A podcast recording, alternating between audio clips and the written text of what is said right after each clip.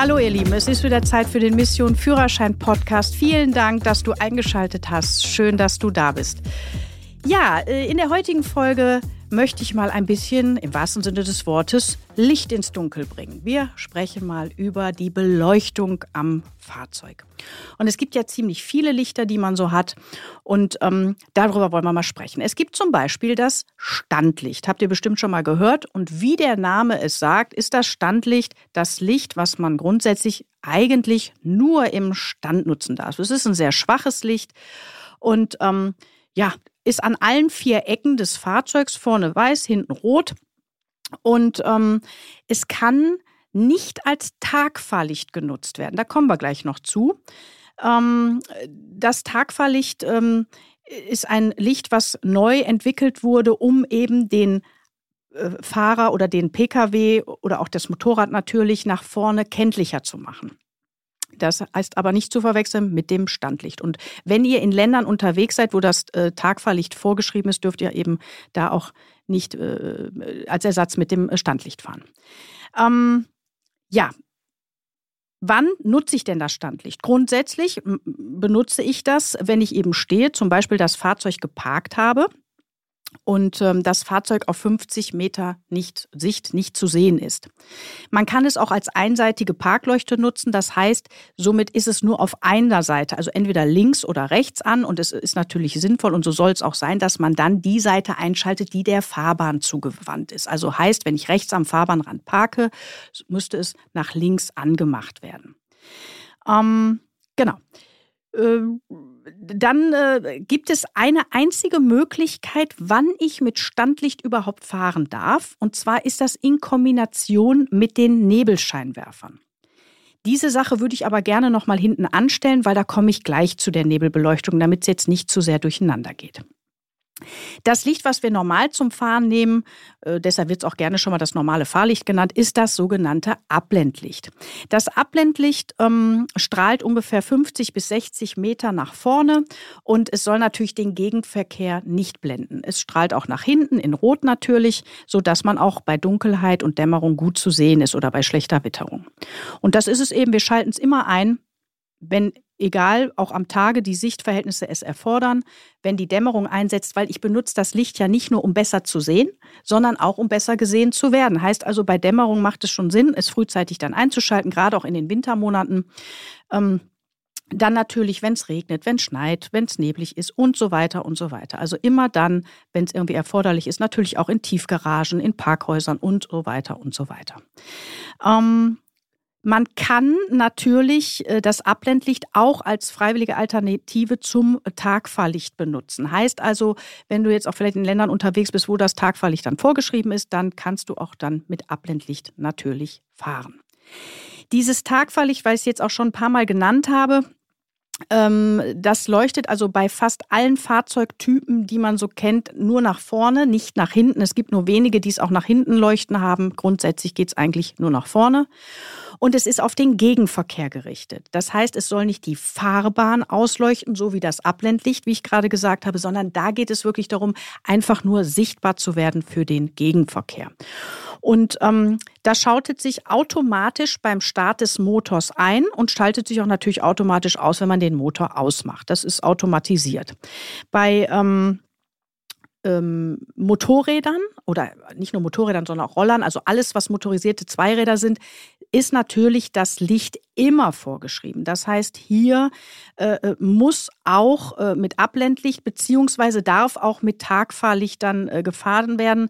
Ähm, aber eines davon muss auf jeden Fall an sein. Also kein Zweiradfahrer äh, oder motorisierter Zweiradfahrer fährt bitte ohne Licht. Ganz wichtig. Ja, dann müssen wir auch ähm, über ein anderes Licht sprechen, was vorgeschrieben ist. Das ist das sogenannte Fernlicht. Und das Fernlicht, das ist ein sehr starkes Licht und das blendet auch. Und es ist äh, nach vorne gerichtet und äh, das ähm, wirkt auch sehr stark. Und ähm, es ist nur erlaubt, wenn die Sicht stark eingeschränkt ist, zum Beispiel nachts auf Landstraßen. Dann nutzt man es tatsächlich häufiger. Das mache ich auch, weil wir da auch keinerlei Fremdbeleuchtung haben. Es darf dabei natürlich niemand geblendet werden und es geht nicht nur um die, die dir entgegenkommen, sondern wenn ein Pkw-Fahrer vor dir fährt, als Beispiel, und der hat die Spiegel, wo wir jetzt mal von ausgehen, richtig eingestellt, dann ist natürlich dieser, diese Spiegelung, also das heißt, er guckt in den Spiegel und sieht dich hinten, genauso aber auch kann das Licht, was dann in den Spiegel zurück, auch wieder in deine Augen zurückgehen. Ja, das ist dann dieser Blendeffekt und das darf natürlich nicht sein, wenn da jemand in geringem Abstand vor dir herfährt. Genauso aber auch Radfahrer, die vielleicht entgegenkommen, Fußgänger und so weiter. Also da muss man tatsächlich aufpassen. Zusätzlich ist es natürlich auch sehr kontraproduktiv, wenn äh, äh, Wild im Scheinwerferlicht auftaucht, dann noch das Fernlicht zuzuschalten, wenn man es noch nicht anhat, weil das erschreckt das Tier. Und es kann unter Umständen dazu kommen, dass es stehen bleibt. Besser wäre ja, wenn, der, äh, wenn das Reh irgendwie weiterläuft oder der Hase oder was auch immer da so angelaufen kommt, ähm, sodass man da nach Möglichkeit natürlich nicht kollidiert. Ähm, heißt also, wenn du Fernlicht anhast und du siehst im, im äh, Scheinwerferlicht, dass da äh, was steht und dich anguckt, dann mach es schnell aus, so dass das Tier vielleicht dann auch weiterläuft. Ähm, genau. Bei Nebel ähm, macht es überhaupt keinen Sinn, ähm, das Fernlicht einzuschalten, äh, genauso wenig wie bei sehr starkem äh, Schnee oder auch Regenfall, weil das ist ja Wasser, insbesondere auch bei Nebel, das ist ja feinst zerstäubtes Wasser. Und ähm, wenn ich da jetzt viel Licht reingebe, dann ähm, blende ich mich im Grunde genommen selber, weil das reflektiert natürlich, das hat diesen Spiegeleffekt und es wird alles noch viel weißer und undurchsichtiger, als es vorher ist. Also macht das keinen Sinn. Jetzt kommen wir nämlich zu den Nebelbeleuchtungen, die ich am Anfang etwas zurückgestellt habe. Jetzt kommen wir nämlich zu den Nebelscheinwerfern. Und die Nebelscheinwerfer, das ist so ein Accessoire, das kann man sich dazu bestellen. Das ist nett, wenn man das hat. Ähm, aber es kostet Aufpreis und es ist nicht vorgeschrieben. Nebelscheinwerfer hat nicht jedes Fahrzeug. Und Nebelscheinwerfer sind nach vorne gerichtet. Sie liegen ziemlich weit unten. An der Stoßstange werden sie meistens angebracht, unten liegend, weil sie sind dann sehr bodennah, damit, wenn es zum Beispiel zu Nebel kommt, man diese Nebelschwaden unterleuchten kann. Und das ist auch die einzige Möglichkeit, dass ich mit Standlicht fahren darf. Heißt also, nehmen wir mal an, wir haben jetzt so richtig dichte Suppe vom Nebel und wir können wirklich nicht gut sehen. Und ich bin in der glücklichen äh, Lage, dass mein Auto Nebelscheinwerfer hat. Dann darf ich von Abblendlicht auf Standlicht umschalten, muss aber die Nebelscheinwerfer dazuschalten. Wenn ich ein Fahrzeug habe, wo keine Nebelscheinwerfer verbaut sind, dann darf ich niemals mit Standlicht fahren. Das heißt, dann fährst du einfach mit dem normalen Abblendlicht oder auch Fahrlicht weiter. Das ist erstmal ganz wichtig. Und für die Leute, die jetzt in der Führerschein-Theorieprüfung stecken, auch hier nochmal ganz wichtig, oder für die, die vielleicht schon Führerschein haben und nochmal ein bisschen ab, äh, äh, auffrischen wollen, ähm, Ganz wichtig, die Nebelscheinwerfer, wenn ich sie habe, ich muss sie ja nicht haben, ist ja ein Kann, wenn ich sie habe, darf ich sie einschalten bei starkem Regen, Schnee oder Nebel. Das ist bitte nicht zu verwechseln mit der Nebelschlussleuchte. Die Nebelschlussleuchte, die muss jeder haben. Eine ist mindestens vorgeschrieben, die haben wir auch hinten dran an unserem Pkw zum Beispiel. Und diese darf ich einschalten, aber nur, bei Nebel und nur bei Nebel und dadurch eine Sichtweite unter 50 Metern. Um es klar auszudrücken, wenn es jetzt stark schneit und du kannst nur 40 Meter weit gucken, darfst du die Nebelschlussleuchte nicht einschalten. Ähm, das vertauschen auch immer viele, gerade auch in den Fragebogenfragen. Also lest bitte genau, geht es um die Nebelscheinwerfer, die sind freiwillig verbaut und wenn ich sie habe, dann kann ich sie einschalten bei Regen, Schnee, Nebel oder ist es die Nebelschlussleuchte. Schluss, Ende hinten. Das ist die rote Lampe, die nach hinten leuchtet. Und die bitte nochmal nur durch Nebel bedingt und eine Sichtweite unter 50 Metern darf ich sie einschalten. Und wie schnell darf ich dann auch nur noch fahren? Kurz mal überlegen. Trommelwirbel. Genau. 50 km/h. Mehr ist dann auch nicht mehr erlaubt. Und man muss auch wirklich sagen, also eine Sicht unter 50 Metern, das ist wirklich sehr wenig. Also in der Regel diese äh, Leitpfosten auf den Autobahnen, die man so kennt auf den Landstraßen, die stehen in der Regel 50 Meter auseinander. Das heißt, wenn du vom einen Leitpfosten nicht mehr zum anderen gucken kannst, also das ist schon wirklich sehr, sehr, sehr wenig Sicht. Also wichtig bitte für die äh, Leute, die jetzt noch in die Theorieprüfung müssen, äh, bitte genau lesen, wonach wird da gefragt, weil die Antwortmöglichkeiten sind ähnlich und dass ihr da bitte keinen Flüchtigkeitsfehler macht. Ähm, genau. Ansonsten ähm, muss man auch noch eine rechtliche Sache kurz erwähnen. Ähm, wenn ihr, und das ist ja jetzt immer häufiger so, ich habe das jetzt auch bei meinem Fahrschul T-Rock äh, auch verbaut, äh, wenn ihr diese automatische Lichtregulierung im Fahrzeug habt. Das heißt, euer Auto ist mittlerweile so intelligent und kann selber erkennen, okay, ich brauche jetzt Abblendlicht oder ich brauche jetzt das Fernlicht oder ich muss irgendwas mit den Nebelleuchten und so weiter. Wenn ihr das habt, dann seid ihr als Fahrer oder Fahrerin aber bitte nach wie vor in der Pflicht, euch zu vergewissern, dass es auch das richtige Licht ist.